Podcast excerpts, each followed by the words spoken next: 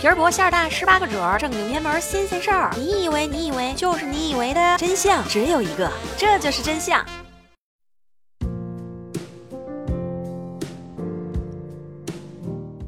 大家青年节快乐！我依然是默默陪伴你的主播小姐姐默默呀。还不想当青年的，可以等一等再说。儿童节马上就到了。我把老板给炒了，现在全职给大家做节目。别问我为什么，我还是告诉你们原因吧。其实我是被开除的。前几天不是五一假期吗？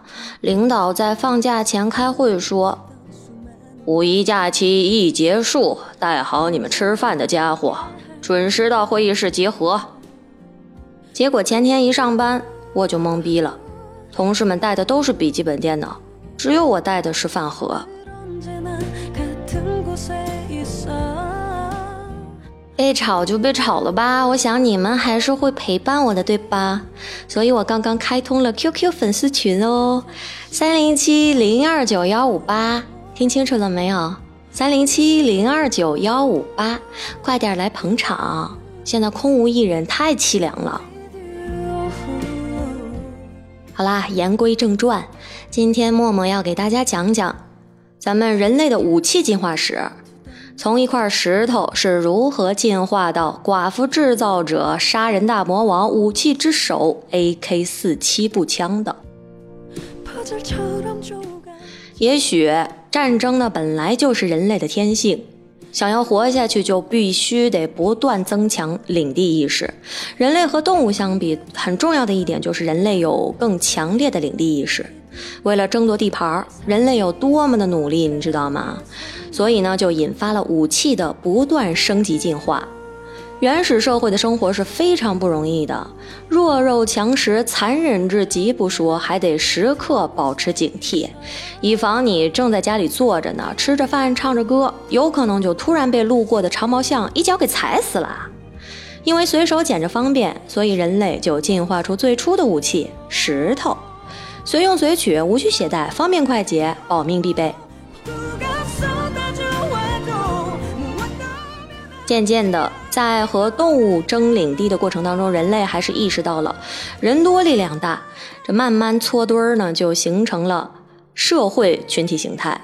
人类领地意识也从最初级的家，到了高级意识的国家。生存环境呢，也在慢慢的发生变化。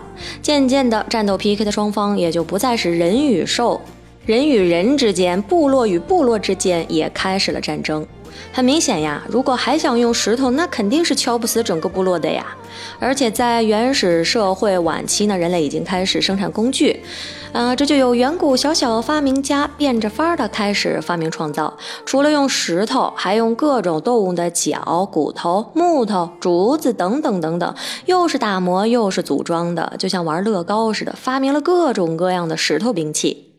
到了新石器时代晚期，咱们的祖先初步掌握了冶铜的技术，这慢慢的可就不得了了。技术越练越成熟，造出了矛、戈、斧、刀、弓箭等等，甚至呢还有配套的防护装备呢，什么盾牌啦、皮甲啦。冶铜学科快结业了，下面就该学炼铁了。咱们转移一下场地，来说说西方。东亚的冶铜技术，包括炼铁呢，都要比西亚晚，而且晚好几个世纪。所以人家用冷兵器呢，也要早很多。事情是这样发生的：本来隔壁斯巴达小哥哥的锄头铁锹是用来种田地的，啊，没想到问题就突如其来，从天而降。你这锄头怎么锄到了我的地了？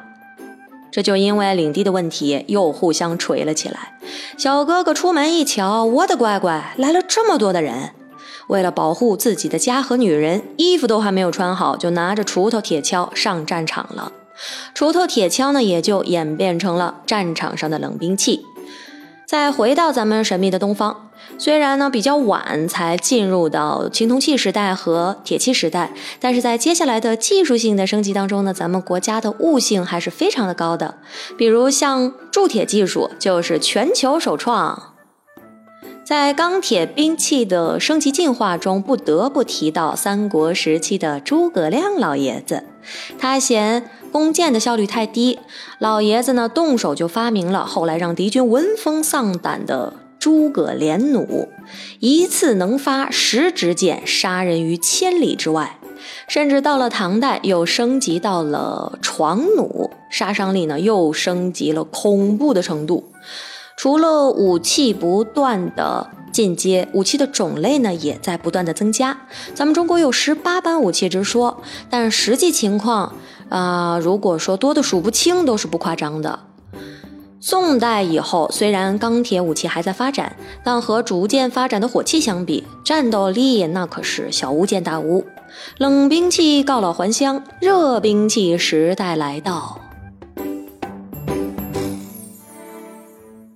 火药是我国四大发明之一。虽然火药是热兵器时代的重要节点，但作为一个热爱 peace 的民族，起初发明火药的目的是为了炼制长生不老仙丹。所以先人根本想不到，对人类战争影响最大的，竟然是他发明的火药。真正意义上的管制枪炮出现在十三世纪，叫做火铳。它是明朝的名将穆英发明的，领先世界有二百多年。所以以后呀，可别说枪是西洋产物了啊，其实是中华民族先动手的。当时的枪战呢很有趣，分为三排士兵，第三排是埋头装火药，第二排忙着递这个空枪和装满炮弹的枪，第一排呢点火柴、点火捂耳朵射击。这还得多练习才能一气呵成，啊！不过话说啊，听那声响就知道，肯定比诸葛连弩的威力可是大了许多。但毕竟狙击手怕刺刀近身，明朝火铳还是有明显的装弹太慢的缺点。何况这一管枪还得三个人配合着玩，所以并没有得到广泛的应用。但是为了保卫自己的国家领土，人类在枪械的研究上持续进化着。人类对枪械的追求真的是没完没了。随着机械制造工艺的进步和演变，诞生了世界十大名枪：A.K. 四七、M 幺六、G 三六 SG550、啊955式突击步枪等等。虽然世界十大什么的听起来特别二，但是这世界十大名枪啊，确实是进可实战，退可装逼。其中最著名的，当之无愧就是 AK-47 步枪了。卡拉什尼科夫在一九四七年设计出 AK-47 之后，这个便宜实惠又好用的 AK-47 就像是阳光一样，洒满了世界各个角落。参与了全球百分之九十的战争，上至精英部队，下至索马里海盗，甚至在战争当中的美军士兵就经常丢下自己的 M 幺四去捡这个 AK 用。从一块石头到 AK 四七步枪，武器发展史太冗长和沉重了。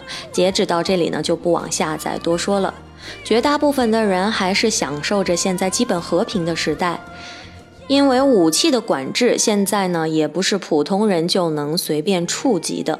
毕竟武器它既能伸张正义，但是也会助力邪恶。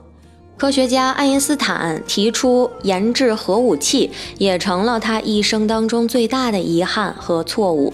他自己还说道：“要是我知道原子弹的危害，我宁愿做一个钟表匠。”这就是真相。默默开通了 QQ 粉丝群呀，三零七零二九幺五八，记得来捧场哦。下周一见，拜拜。